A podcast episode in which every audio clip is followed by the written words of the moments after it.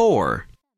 Slide your finger along the letters in the line and read with me. Number 1. A. B.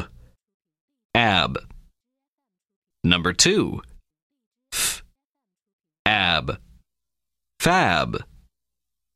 Number 3. Ed. Number 4. F. Ed. Fed.